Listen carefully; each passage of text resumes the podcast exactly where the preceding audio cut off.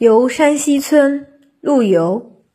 莫笑农家腊酒浑，丰年留客足鸡豚。山重水复疑无路，柳暗花明又一村。箫鼓追随春社近，衣冠简朴古风存。从今若许闲乘月，拄杖无时夜叩门。